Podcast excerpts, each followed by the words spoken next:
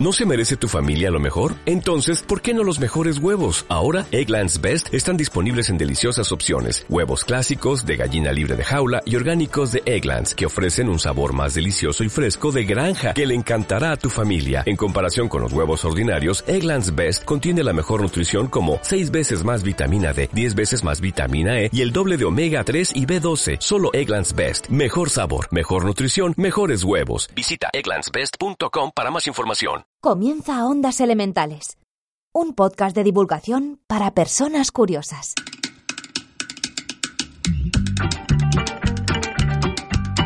Alegría de poder decirte que hoy vamos a construir una nueva onda elemental. Dedicar la atención que merece un aspecto tan anodino como significante. Pablo Neruda lo hizo muy bien, fenomenal con sus odas elementales. Y nosotras queremos recoger ese testigo desde este espacio sonoro. ¿A quién dedicamos nuestra adoxografía de hoy? Escucha.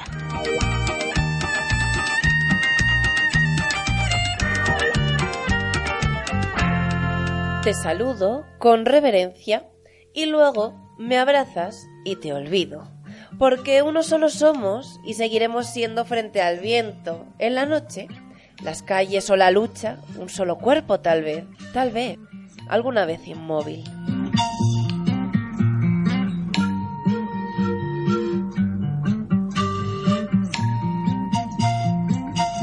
Esta voz, Lucía Barrategui, te invita a seguir tu instinto curioso y presenciar cómo sometemos al traje a las tijeras de ondas elementales.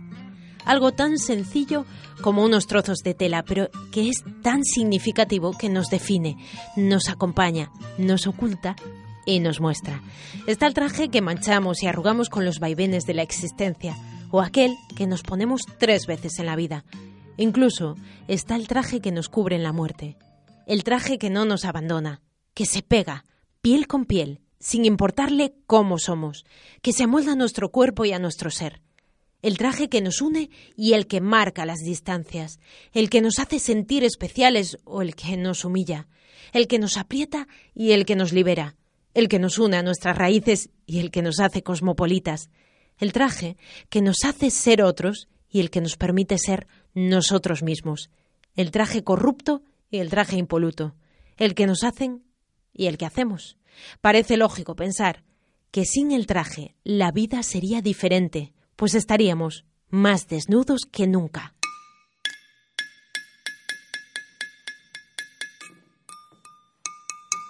Ondas Elementales, un podcast cotidiano. Y para entrar en el universo del traje tenemos preparada ya, ¿o no?, a nuestra reportera Penélope Saray, que está en un taller de costura. Hola, sí, ya estoy aquí con Mariló. Se nota, se nota ese sonidillo a taller. Por cierto, Mariló que es una mujer orquesta de la costura, ¿no? Eso es. Mariló, que es modista, pero bueno, se ha formado en diseño y patronaje industrial. Y tengo entendido que es una manitas. Porque lo que hemos estado comentando parece ser que sabe hacer de todo. Em, bueno, vamos a hablar del traje de baile en concreto, que es lo que tú más manejas, ¿verdad, Marilo? Sí. Y bueno, tú las haces por encargo. Los trajes de baile los haces por encargo. Así es. Porque te los encarga una escuela de baile. Sí. ¿Y qué tipo de trajes son estos? O bien de clásico, de ballet clásico, o de baile más flamenco. O sea, haces el diseño, la confección de los trajes. Todo, les pruebo.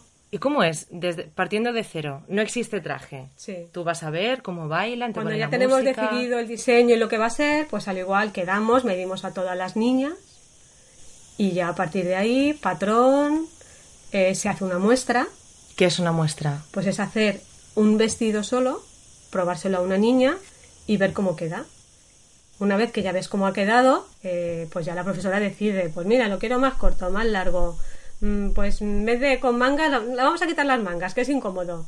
Y cosas así. Ya cuando ya se ha decidido y está terminado, entonces si son 20 niñas, pues ya se hace el resto.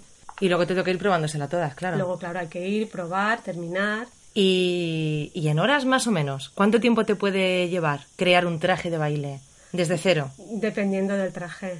Claro, eso Pero sí. claro, hay trajes súper simples que al igual, pues en una semanita lo tienes. Pero le hemos hecho trajes aquí que, buah, tirarte un mes con él. ¿Te gusta la parte creativa de tu trabajo, el hecho de diseñar? Sí, Es lo que más me gusta. De mi trabajo lo que más me gusta. Luego ya los arreglos, pues dices, bueno, esto es lo que me da de comer. Y el clásico traje, vamos a hablar un poquito del traje, el clásico traje de chaqueta y pantalón o chaqueta y falda. Hay temporadas que se lleva más, se lleva menos, pero tener un traje en tu armario, a no ser que el pantalón, si hablamos de pantalón, siempre sabes que están, pues este año se llevan los pitillos. Ahí sí que puede cambiar un poco las sombreras de la chaqueta, cosas así. Pero si es un traje básico... Yo no tengo traje, ¿eh? No tienes ningún traje. No. Pero un traje siempre viene bien porque tienes una cena o algo así, un imprevisto y tienes que ir un poquito tal. Penélope, Em, dime, Lucía. me interesa a mí el tema del vestido de novia. Vale, claro. Me pregunta Lucía si alguna vez has hecho algo que tenga que ver con un traje de novia, por ejemplo. Sobre todo trajes de comunión. Hemos, hemos hecho aquí trajes de comunión. Y eso sí. Pero muy especial porque la niña era muy especial. La verdad, la niña era una caña porque era así como muy hippie la niña. Entonces no quería ir pomposa. Todos los trajes de comunión pues son muy princesa. Y esta niña era todo lo contrario. Su madre le compró un- una telita así con bordaditos, le hizo un traje sencillito y la chica tan contenta. Pero son cosas que no encuentras. Imagino que la ropa por encargo cada vez se hace menos, ¿no? Es que no vale la pena, al final todo eso se pierde. A ver, lo hay porque lo que pasa que es un coste muy alto. El tiempo que tú le dedicas a una prenda, siempre hay gente que no te lo valora. Muy bien, pues bueno, venga, Lucía, te dejo. Venga, un abrazo, hasta luego. Sí, sí, tú déjame a mí que voy a que me tomen las medidas para un traje. Abrazos de manga ancha.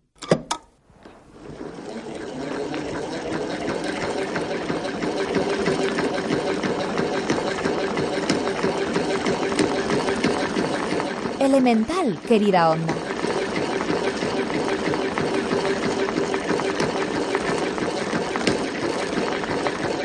En Ondas Elementales nos encantan las historias, pero también nos encanta la historia contada por nuestra experta Esther Fernández. La primera cuestión que queremos saber es cómo llegamos al traje, cuál fue aquella primera escena en la que nos enfundamos los ropajes.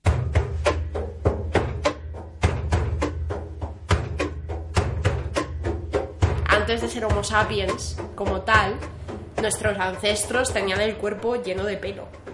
Lleno de pelo, no, no el vello que tenemos ahora, sino pelo, pelo. ¿Para qué? Para protegernos del frío. Pero ¿qué pasa? Que con la evolución ese pelo se va perdiendo. ¿Qué pasa? Que con las eh, inclemencias del tiempo, a los hombres y las mujeres del pasado, Homo sapiens ya, eh, a medida que van eh, ellos van saliendo de sus hogares primigenios, que eran las cuevas, van cazando, van... su alimentación se va ampliando. ¿Qué pasa? Es ahí cuando comienzan a usarse las pieles de los animales. No es la típica imagen que tenemos de las películas de los hombres y las mujeres prehistóricas, ¿no? De coger la piel del bisonte y ponérsela por encima. Y del paleolítico a los avances del neolítico, que si la piedra, que si las nuevas técnicas de cultivo, de caza, pero ¿y la ropa? las prendas también avanzan.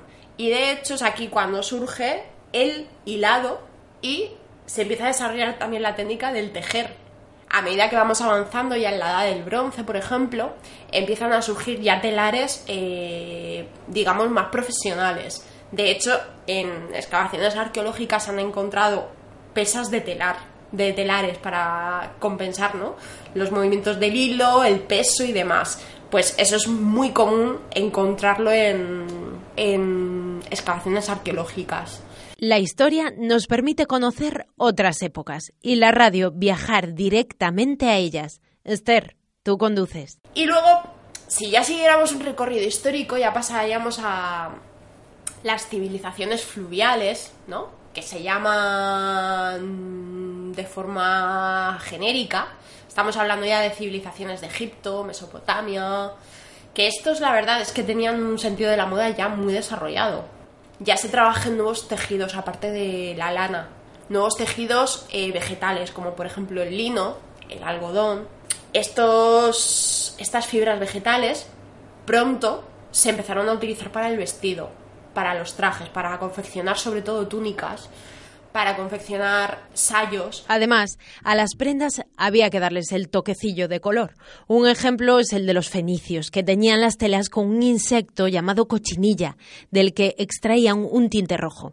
Y siempre ha habido clases, los romanos daban la túnica púrpura a los patricios de rango social elevado, por no hablar de la Edad Media, donde los campesinos iban con fibras vegetales, ellos con camisa y pantalón y ellas con vestidos sencillos. Obviamente lo sabía que vestían mejor. ¿Qué pasa? Si nosotros nos vamos a ver la, el estatus a la gente de estatus mayor, es decir, a los señores y a sus esposas, a los señores feudales y a sus esposas, veríamos una concepción del vestir totalmente distinta, unos trajes más ricos, más elaborados, eh, utilizando mm, fibras que hasta entonces no se habían utilizado, como por ejemplo los hilos de oro, los hilos de plata, es decir, eh, unos brocados también muy ricos.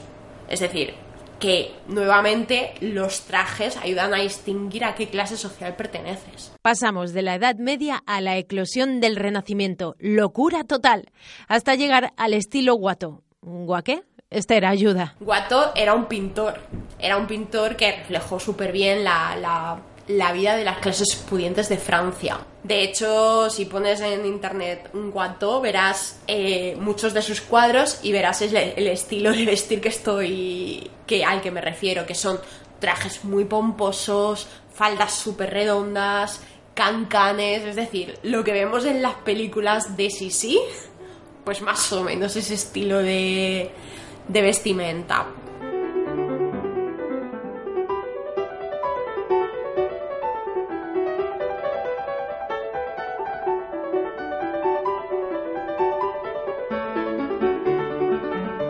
Qué buen ejemplo con lo de Sisi nos ha quedado claro. Por cierto, en estos tiempos alocados empiezan a poner de moda las casacas y con los sombreros hemos topado. Y el motín de Esquilache tenía un trasfondo político detrás, pero la, la causa principal que siempre se ha enseñado en las escuelas y demás es que el motín de Esquilache se produce porque el rey que había entonces prohibió los, sobre, los sombreros de, de ala ancha. Decían que la delincuencia en Madrid por las noches era muy fácil porque el sombrero de ala ancha te tapaba la cara y la capa también te ayudaba a, a ocultarte. Suena en tus oídos lo elemental hecho onda. Suena ondas elementales.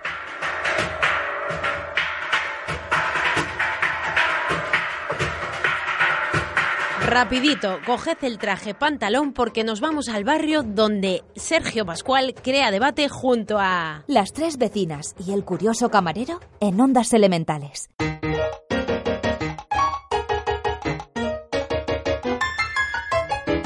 Para mí, ver a una persona con traje, ver a un hombre con traje, me resulta verlo, que evidentemente a lo mejor estoy equivocada, pero me gusta verlo, me gusta la elegancia. Bueno, yo lo veo elegante. Sí, yo también, pero cuando van en bañador también me gusta. Son ellas, las tres vecinas y el curioso camarero, en una nueva entrega con el traje como epicentro de la conversación. Un hombre en bañador que, que va por la playa o que va por donde sea y te gusta, claro, evidentemente. Tamén te gusta ver a un home con traxe e ver un home guapo. Hai quen leva o traxe non lle queda ben Bueno, e hai sí. un home- e hai quen le queda pintado. Ah, sí, sí, hai quen sí. es guapo e hai quen es feo. Bueno, Hay quien es guapo y hay quien es feo. Y eso, guste o no, es indiscutible. Las vecinas continúan su debate. Lo primero es centrarlo. ¿De qué tipo de trajes hablamos? Fina, vecina segunda por excelencia, hace una necesaria matización. A mí, Y ahora no a, sé. mí, a mí me gusta mucho. Bueno, para mí el traje según eh, simboliza según el traje que se lleve, porque hay el traje regional, porque se puede llevar el traje regional que es el de Gali- eh, por ejemplo, en Galicia hay trajes ya regionales de Galicia, Sí. se ven bueno y vamos a ver, hay también el traje madrileño que es otro tipo de traje. O sea, no todos los trajes son iguales. Ay, no, Ah, eso no, es no, verdad, no, pero claro. En cada, en Cada cada- uno tiene su- en cada región hay su traje Hombre, yo estaba hablando de, de Ya, una ya, persona con claro, traje, estamos ¿no? en una persona con Yo, traje, pero traje bueno, regional ya claro. cada uno, no, esto hombre. no sé qué, pero sí Los hay señor, vamos a ver, yo- eh, vamos pero a ver, no- Tú ves el traje, eso es lo que digo, de, de Galicia, pues llevan unos trajes. Ah, sí. Ya, Los trajes regionales eh, eso. Bueno, los pero madrileños. ya no lo ves todos los días puesto. Un traje de ese ya no lo ves todos los días puesto. Hombre, no. Nada más que lo ves cuando va a actuar una, esa persona o cuando evidentemente va a hacer algún evento. Hombre, pero sí. pero estoy hablando de una persona con el, el traje. Para Sí, mí la el elegancia traje- del traje. Sigue sin hablarse de este tema públicamente y no puede ser. En los entierros, traje o no traje. También, sí, pues tiene Pues razón. hay mucha gente que le murió al padre, por desgracia, y, va de traje. Iba de traje. Caray, pues cuando lo ves dices tú, caray. Va bien. Sí, ¿O sí. no? Sí. Porque aunque sea un entierro, pero va, Hombre, va, sí, va está bien. bonito. Bueno, sí, ahora ya va. No es lo mismo ir al entierro en pantalón vaquero que ir al entierro que ver de traje. Ay, no, hombre, vamos Ay, por caray. traje. Sí, Hombre, evidentemente. Cuando Dices lo ves tú, ah, dices tú, caray, pues bien mira, va. va, le murió el padre, pues mira, caray. Pues es tú, una muestra de, De respeto. de respeto Claro. hacia su padre Bueno. o hacia su familia. Sí, yo también lo veo Hay así. quien va sí, con el sí, pantalón vaquero y lo lleva roto y dices tú, bueno, pues también va bien. ¿no? Cada Hombre, uno va a su manera. Efectivamente, Ahora, cada uno va yo el de- traje Las tres vecinas son muy de complementos. Para mí, Pero a mí me gusta un buen cinturón. para A el mí traje también. es el calzado. Para Y una camisa bonita. Ah, sí, la camisa bonita. mucho. Sí. Pero el calzado también. Pero a mí, el cinturón, a mí el mucho. cinturón me gusta. Porque Porque, tú, yo creo que pierde import- eh, no sé, eh, con los tenis. Hombre, eh, un chico joven está muy bien, pero... No, no, el traje es para llevar con unos buenos zapatos. A mí sí, a mí Los tenis para, para lo que son. Tenis en Galicia, zapatillas, playeras, bambas o deportivas en el resto de España. Ahora, según para lo que, claro, cada uno para lo que lo lleve. Hay quien Hombre, se un quiere casar joven, y, delgado, sí, y se casa con, con tipo, con el chaleco, ya, un vamos a ver. chalequito. pero el chaleco ya tienes que tener un buen, un, tipo, buen tipito. sí. Para poderlo Que llevar abrochado efectivamente. y que se vea el y chaleco. que se vea, eh, A mí Yo me soy gustaron más mucho, sin- ahora ya no tanto. Yo pero soy antes más me encantaba. ¿eh? Pues. Las tres vecinas también abordan en su asimétrica charla el traje femenino. Un trajecito de chaqueta para las mujeres. Sí, también, muy, también. Un buen traje. Muy elegante. También es muy bonito, caray. Sí, sí, Sí, sí. sí, sí. Una camisita una bonita. falda y- y una buena... También necesito una camisa, también. igual, una camisa Igual. bonita para llevar debajo del traje. Y hace mucho avivo, además. También. Por favor, una oda elemental. Ya a la expresión hace mucho avío, que viene a subrayar la utilidad que proporciona en este caso el traje. Sí, pues sí, sí. Yo creo que es importante tener tanto Sí, el hombre sí, como sí. la mujer Tienes una algo así en ocasión, el armario. traje, Para cada ocasión. tengas el traje, tienes una ocasión. Bueno, pues ya llevo el traje. Y ya llevo el traje. A lo una mejor- comunión, un A lo bautizo, mejor tengas lo que vas a cuatro cosas o cinco con la misma prenda, pero Para- bueno. pero es muy importante, Pero como sí, si es bueno, si es buena Tienes tela y, y tienes la camisa a juego, pues te hace Y muchísimo. muy puede ser muy A importante mí un traje solo bien camiseta hecho. Ah, buena. Un traje bien cosido, un traje bien... Es algo que tienes que comprar un traje para mí. bien... Sí. Eso es algo que tienes que comprar eh, para mí. No es lo una mismo. buena casa de Claro. eso no O lo puede- hacen, no puedes ir a comprar no- un traje a no. No, a no, no, no, Muchas no. veces compramos No, y no, sientan no, bien. no. Vas así, No. pero no. Sobre todo las personas que tenemos un cuerpito ya un poquito sí, sí, tal. Como las personas, no todos los trajes son iguales, pero para ello hay que tener ojo, fijarse en los detalles, saber de qué va la historia. yo siempre me fijo en, la, en el cuello Ah, bueno, sí. y las solapas de De las camisas. y, y- Y de las americanas. y de las americanas siempre me fijo porque Claro. y, ah, y en las mangas Es que las personas Y- y que las sabéis mangas- coser es donde en las mangas- pues, que sienta ahí bien. Yo pienso que como sabes coser... Yo me fijo en la manga pegada. Bueno, por ejemplo, es una manga pegada como esta, pero es que los hay perfectos. Los Yo hay pienso que eso quedan- ya es hecho por un Yo ya le he hecho la vista porque en la manga y luego en la manga primero ya le he hecho la vista, digo yo, joder, este no lo hizo y luego en la solapa. No sabes en la solapa. ¿Sabes la solapa? Bueno, la manga ya es una cosa que ya te lleva, porque la manga pegada bien pegada que sienta como un eso ya, ya te lleva la vista. Y luego la solapa también, porque la solapa no es igual, ¿sabes? Una cosa está clara, con las tres vecinas se aprende mucho. En mi caso descubrí una preciosa palabra, guata. Ahora las personas que sabéis coser entendéis más y os dais Entienden más, más, cuenta claro. si está Porque bien el traje hecho de la mujer lleva guata muchas veces. Sí. Y aunque no te quede perfecto, al llevar la guata te puede disimular un poco. Bueno, el del, claro. hombre, el del hombre también Que a mí lleva no me gustan las guatas, pero el del hombre Ah, también. el del hombre sí. ya lleva guata, Pero ¿eh? yo pienso que tiene que, que- que ir más pegado, Más pegado. Al, al hombro. es- Sí, ver, lo que eleva el hombro, eleva Sí. un poquito más el hombro. Si tienes que un lleva hombro muy hombros, caído, que sí. lleva alrededor de la costurita esta de pegar. Claro, y te eleva un Le- poquito Le lleva así alrededor. Y te ayuda mucho. Pero bueno, la manga tiene que estar muy bien pegada. Sobre todo Y para la el del hombre, hombre, la del hombre, el traje del hombre muy la bien del pegado. hombre ¿eh? manda, manda. Las guatas Sí, sí, están sí. bonitas. Y, A y no ahora- nos, y no nos acordamos, pero un algo que llevan los hombres mucho es un buen pañuelito. Ah, el pañuelo Ay, está también, muy buen pañuelo. también le el queda, traje, muy- le queda igual, muy bonito. Igual a la corbata. Y en el traje de la mujer hay la típica mujer que le pone una flor. Sí. Que también le queda muy bonita. También bonita. Hecha también. Claro, o sea, depende del sitio que depende de, vayas, la, pero- de la persona que lo lleve puesto. Claro. Sí. Para ir cerrando debate, una cuestión que lleva años atormentando al pueblo humano. ¿Una americana con unos vaqueros es o no es un traje? En cambio, la americana que la llevan con un pantalón... Con un pantalón vaquero, con otro otro pantalón Sí. de otro color. Y lo llevan de tenis. Pero yo eso ya no lo considero un traje. No, tampoco Yo yo. considero el traje cuando vas todo Sí, conjuntado. Yo considero que la juventud hoy en día, pues a lo mejor no tiene lo suficiente como para. Claro, y son más prácticos, No, además, vamos a ver, si tienen un traje, eh, aprovechan la americana, por ejemplo, van... Sí, con otra clase de pantalón y una americana. eh, cogió la chaqueta, la americana, y, y se la montó con un pantalón y unos tenis bonitos, iban buenísimos. Sí, pero son claro, más a ver, juveniles. son 20 años, estoy Claro. hablando de un chico de 20 años, o 19, 18, pero no le puedes montar eso ya al abuelo. Como esta tertulia huele a calle y a bar, el sector de la hostelería también se mezcló con los trajes. Atención a ese bueno, bueno, espaciado que tantas tragedias ha antecedido. Bueno, Traje de chaqueta. bueno, no, porque... traje pantalón, un traje pantalón. Un traje pantalón. Bueno, bueno, yo no sé, según en qué sitio esté. Claro. Porque a veces eso te hace mucho también. Te viene a servir. Eh, no tengo nada contra nadie, no. Ni contra el mandilón, ni contra lo que sea. Yo no tengo nada. Pero bueno, eso te hace muchísimo. Sí. Mucho. Te viene a servir una persona bien vestida y, y peinada Y te da otra imagen. y te da otra Sí, sí, imagen. Como seguro saben, esta sección se llama Las tres vecinas y el curioso camarero. Y claro, por ahí estaba él curioseando y también respondiendo. Hola, Quique. Mira, una preguntita. Eh, ¿Tú crees que los camareros deberían de trabajar Con en traje. traje? El traje. Bueno, yo creo que debe trabajar bien uniformados, sin más, y limpios y aseados. No, no, ¿No crees que el traje sería esencial? No. En, en ninguna parte, en ningún restaurante, en ningún sitio. A ver, depende del el nivel dar al local. Vale. Tú en un hotel de cinco estrellas, el metre va, va de De tra- traje, va de corbata traje. y... También lo, lo que cuentas es que vayas aseado, limpio, afeitado, Sí, porque que no si vayas vas a sudor, pizzería, una- tampoco no vas de traje. depende un poco de la exclusividad que le quieras dar al sitio. Claro. Hasta aquí el debate. El resto, hombreras, puños pegados y puro hilo.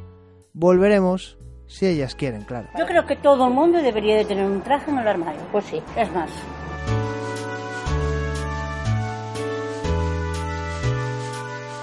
Como siempre, maravillosas. Por cierto, una curiosidad.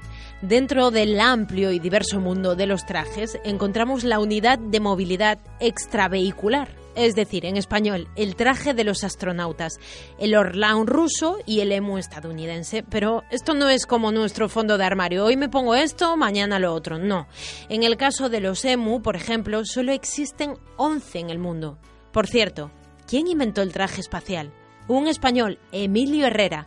Otro de los trajes que tiene mucha tela es el del cuerpo de bomberos. Escuchamos a uno de ellos, Diego Colás. En principio, habría uno básico con el que nos tendríamos más movilidad, que constaría de, que constaría de pantalón, de un polo de Kevlar, son la mayoría parte composición de Kevlar, ya que es un material muy resistente, muy duro, nos protege del fuego sin fuego.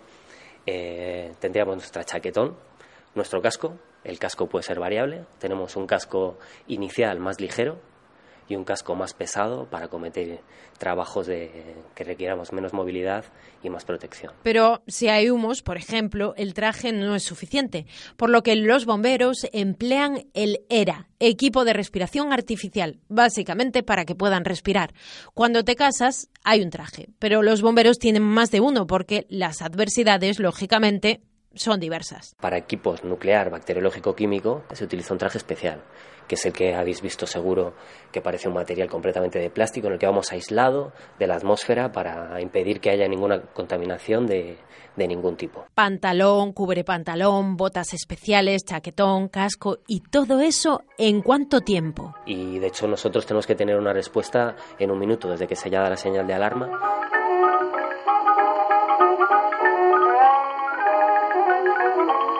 Ondas Elementales, un podcast cotidiano.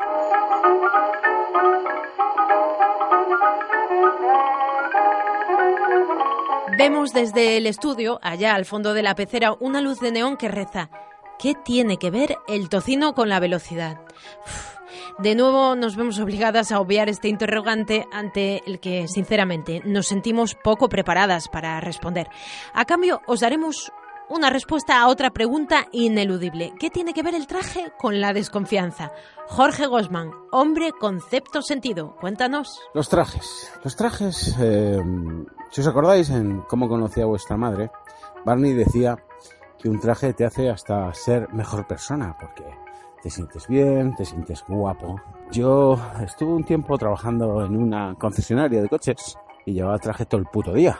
Acabé del traje hasta las pelotas. Hay mucha gente que lleva traje y es un signo inequívoco de que tiene una categoría, un estatus, una clase, que tiene cuartos. Yo me pasó una cosa que un día me compré un traje de 600 euros y lo rompí al mes. Luego me iba al CIA y me los compraba de 70 y eso me duraba más. Con lo cual los de 600 euros son una mierda. Y encima has tirado dinero. Yo tengo un pensamiento político sobre todo en el que desconfío más de alguien de traje que el que lleva rastas y un pantalón roto por los tobillos. No roto por los tobillos, sino que lo lleva por los tobillos.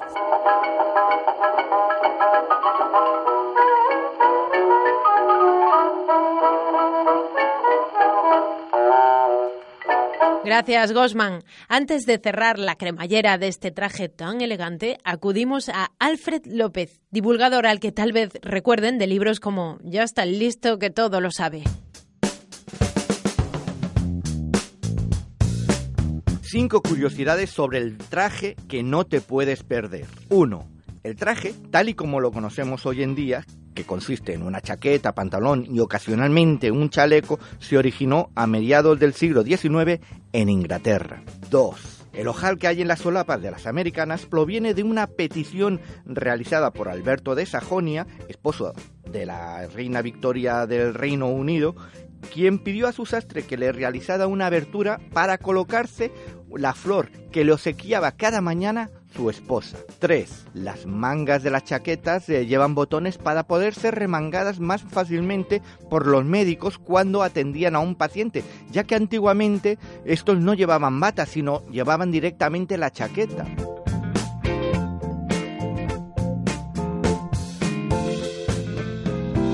4. Existe una leyenda urbana que indica que esos botones en la bocamanga fueron colocados por orden del rey de Prusia, Federico II el Grande, para que resultase molesto a sus soldados limpiarse los mocos con las mangas. Pero es una leyenda urbana. 5. Uno de los tipos de trajes más famosos que existen es el conocido como Príncipe de Gales, que es un traje con unos cuadros dibujados por rayas de varios tonos o colores diferentes que normalmente son grisáceos se puso de moda en la década de 1920 por ser usado por el entonces príncipe de Gales y futuro rey cáptico Eduardo VIII.